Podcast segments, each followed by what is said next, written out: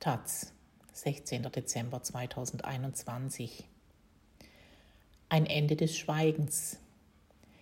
Der Ex-NFL-Profi Philip Adams hat sechs Menschen getötet. Ein Grund dafür soll auch die Hirnkrankheit CTI sein, an der er durch Football erkrankte.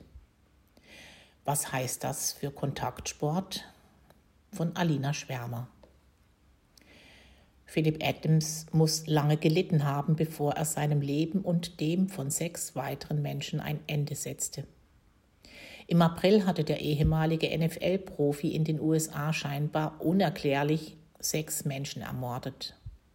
Danach hat er Suizid begangen. Die Tat hatte große Beachtung gefunden. Die Untersuchungsergebnisse vom Dienstag helfen den Angehörigen nicht mehr, bieten aber zumindest eine Erklärung. Adams habe Gedächtnisprobleme gehabt, sei paranoid geworden, habe immer impulsiveres Verhalten gezeigt und die eigene Körperpflege vernachlässigt. Er habe sich zurückgezogen, unter starken Schmerzen gelitten, unter Schlaflosigkeit. So erzählte es die Familie von Philip Adams. Schon unmittelbar nach den Morden sagte seine Schwester Lauren Adams gegenüber US Today, seine geistige Gesundheit hat sich in den letzten Jahren wahnsinnig schnell und heftig verschlechtert. Die Familie sei extrem besorgt gewesen. Nun hat die Boston University nachgewiesen, Philip Adams hatte schwere CTI. CTI, das ist ein Wort, das Kontaktsportarten womöglich ganz grundlegend verändern wird. Die Abkürzung CTI steht für chronisch traumatische Enzephalopathie, eine Hirnkrankheit, die sich durch Depressionen, Demenz und Gedächtnisverlust ausdrücken kann, aber auch durch starke Aggression. Es sei schwer, die Krankheit zur einzigen Tatursache zu erklären, sagte die untersuchende Neuropathologin Anne McKee von der Uni Boston, eine Pionierin auf dem Gebiet am Dienstag auf einer Pressekonferenz. Unter anderem wurden Amphetamine in Adams Körper nachgewiesen. Aber wir haben Tötungen bei anderen CTI-Erkrankten beobachtet. Wie bei Aaron Hernandez, einem Mörder, der in Haft Suizid beging. Auch Hernandez war Footballprofi in der NFL.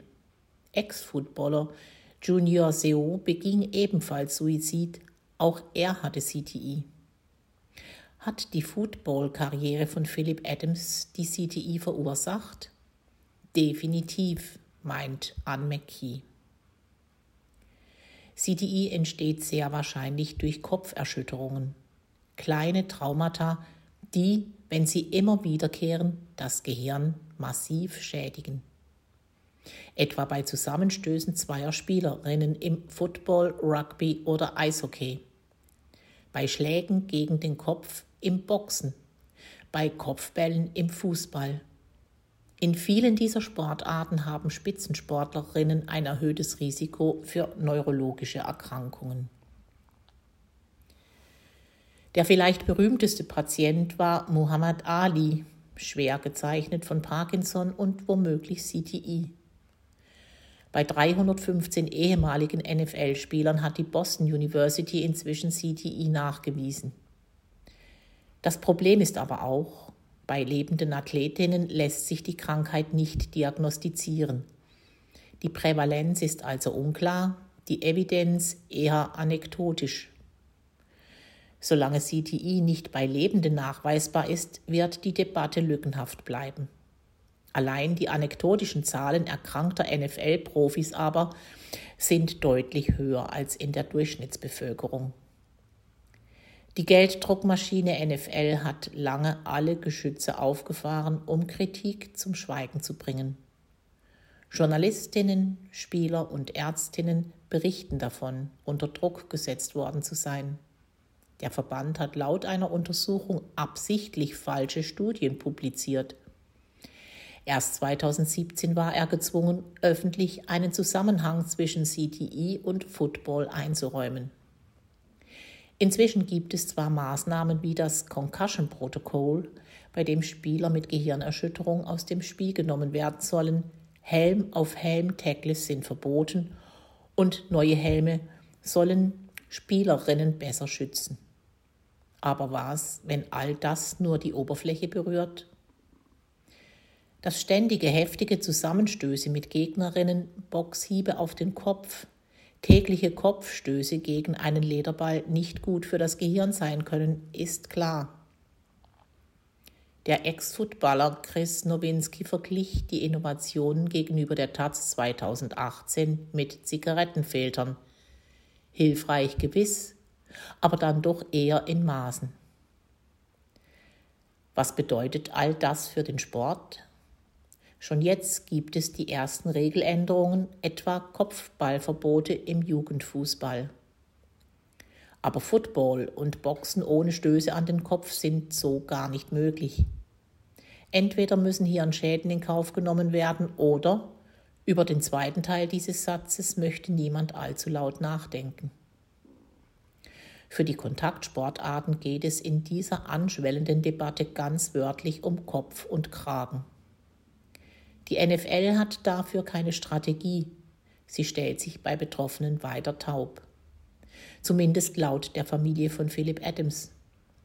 Wir wissen, dass er verzweifelt um Hilfe von der NFL gebeten hat, nachdem er die Patientenakte seiner Footballkarriere durchgegangen war. Aber die NFL hat alles abgewimmelt, weil er nicht mehr in der Lage war, sich an Dinge zu erinnern und scheinbar einfachen Tätigkeiten nachzugehen, zum Beispiel stundenlang zu Ärzten zu fahren oder lange Untersuchungen zu machen. Die NFL hat sich bisher nicht geäußert.